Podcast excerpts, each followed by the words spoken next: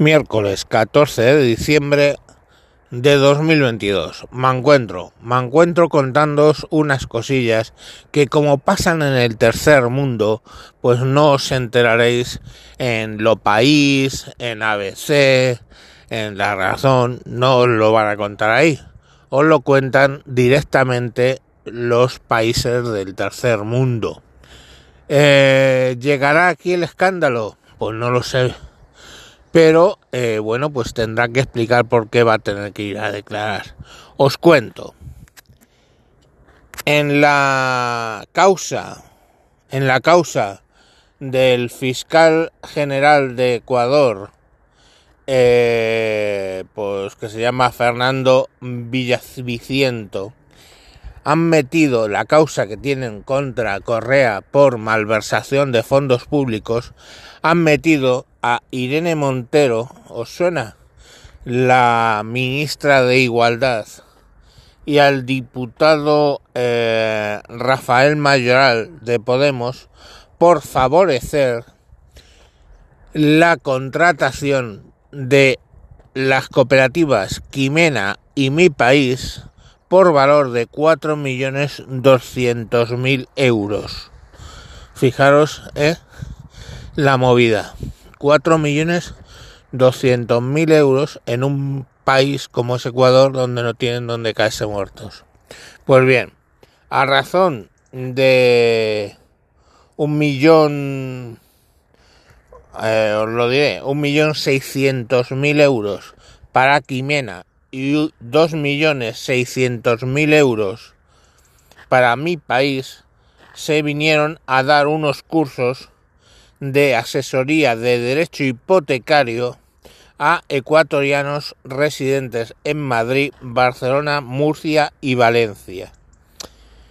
La fiscal general, que se llama Diana Salazar, aprobó la recepción de la denuncia ante el presunto financiamiento de las compañías relacionadas con funcionarios del partido político Podemos en un presunto delito peculando en España malversación. O sea, ¿os dais cuenta? Malversación. Y ahí están los de los de Podemos. Eh, el propio embajador en España eh, ha reconocido esos contactos para eh, asistencia esto, psicológica a los que se enfrentaban a desalojos en los años 2013 entre 2013 y 2016. ya os digo que es esta tesis coincide con lo que dice la Fiscalía. O sea, básicamente que fomentaban el hecho de, bueno, pues de, de, coger ese dinero por esas cooperativas y pues presuntamente dar unos cursos. Mm, no lo sé, o sea, es que es el propio embajador el que reconoce esos cursos y esos contactos con estos señores de Podemos. Vamos a ver ¿eh? en, qué, en qué termina y qué hablan eh, cuando tengan que ir a testificar, porque claro, tendrán que ir a testificar o emitirán una orden internacional para que eh, para que testifiquen, claro. Supongo que testificarán por videoconferencia o no lo sé. Pero esto no va a llegar aquí a España, ¿no? Aquí no. O bueno, a lo mejor tenemos suerte y hace pum justo el grano explota justo cuando estemos en las en pleno elecciones eh, municipales, ¿no? Eh, y autonómicas. Ya vamos a ver. Pero bueno, que sepáis que he sido el primero que los ha contado. Me llegó gracias a alguien de Ecuador. Y yo os lo cuento. Pero yo os pregunto una cosa antes de terminar. Si de ahora toda América Latina, menos Ecuador, que ya os digo está juzgando los delitos monetarios cometidos por la anterior administración, menos Ecuador y creo que Paraguay. Todo el resto de América Latina son gobiernos mmm, bolivarianos, digamos, o mmm, de izquierdas.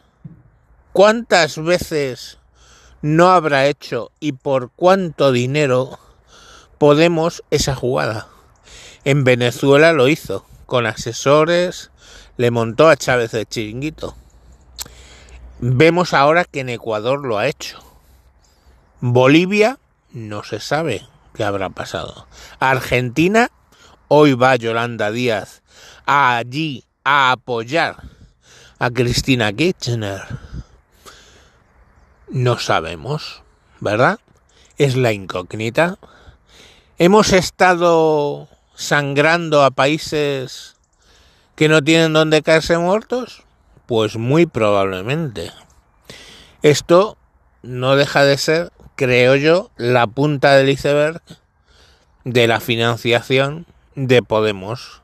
Podemos ha conseguido no mojarse en la financiación en España, pero sacar dinero pues de todos esos países mmm, que estaban entrando en la izquierda, por no hablar de nuevo del tema de Irán, donde, bueno, pues ahí había una televisión pagada por Irán, por un gobierno extranjero, directamente. Bueno, venga, sin más os dejo. Adiós.